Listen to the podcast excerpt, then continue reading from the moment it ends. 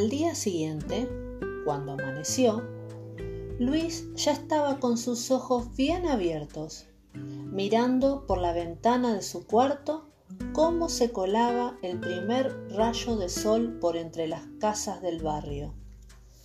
Los demás todavía dormían, por lo que decidió no hacer ruido y esperar solo en su habitación. En el estante prolijamente ordenado de su biblioteca el librito de la tía Isabel lo esperaba, con paciencia. Luis pensó que sería muy buena idea leerlo ahora, mientras aguardaba que todos despertasen. La encuadernación del libro era magnífica. El título estaba escrito en relieve dorado sobre la tapa azul.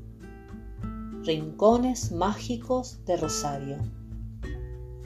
En su ciudad había lugares mágicos.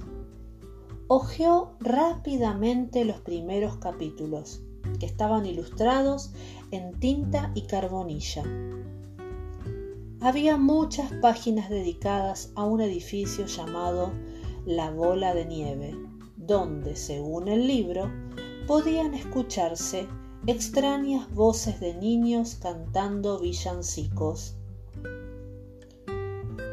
Luego hablaba sobre el Club Español, el Correo Central y hasta sobre los pasillos del Normal 2, el mismísimo Colegio de Luis, donde, según decían, habían sucedido hechos extraños y maravillosos, cosas que no podían explicarse y que desde hacía muchos años mantenían ocupadísimos a los habitantes de esos edificios.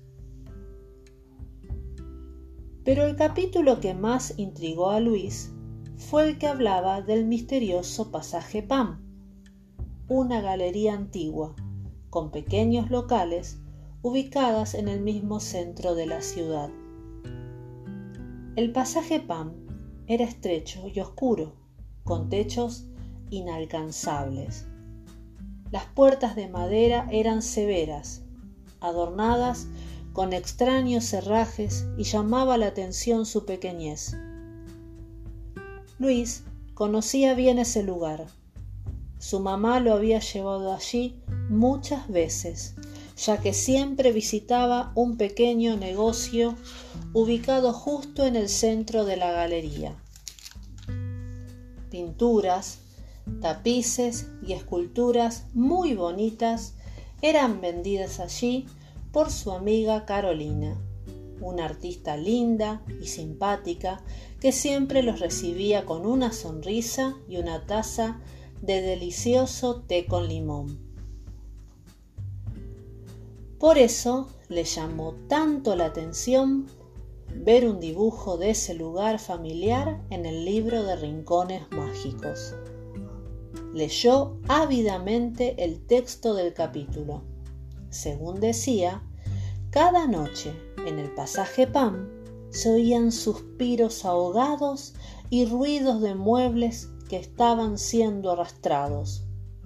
Y cuando una mascota, fuera perro, gato o canario, era llevada allí, una mano misteriosa abría jaulas, desataba correas y los pobres animalitos desaparecían para siempre.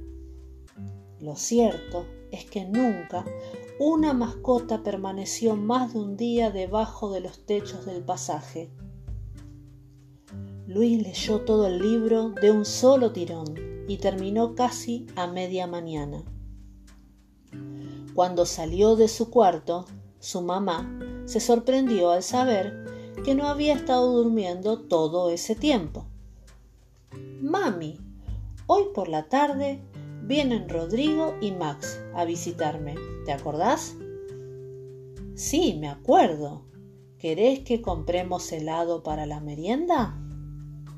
Sí, y también me gustaría mucho que nos lleves a esa tienda de arte del pasaje Pam.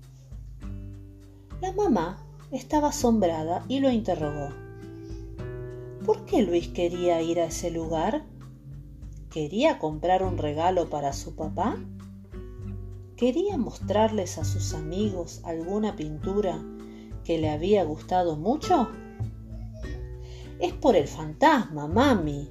En el librito azul dice que en el pasaje Pam vivía un fantasma que gime y arrastra muebles y que roba animales pequeños. Ah, el famoso fantasma. Creo que ese personaje solamente se escucha por las noches, Luis, y la, la galería cierra a las 10. Pero podemos visitarla igual, hoy por la tarde y ver los lugares donde supuestamente se pasea. Yo no creo en esas historias, hijito.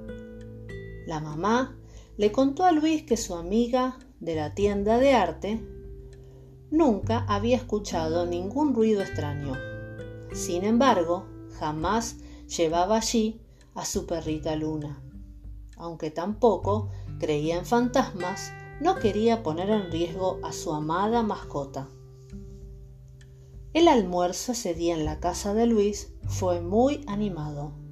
Él comentó las historias que había leído en el libro azul de los rincones mágicos, y los grandes le contaron otras que ellos mismos habían escuchado o vivido y que no estaban en ese libro. Luego del almuerzo, Luis se sentó en el balcón y esperó ansiosamente la llegada de sus amigos Rodrigo y Max.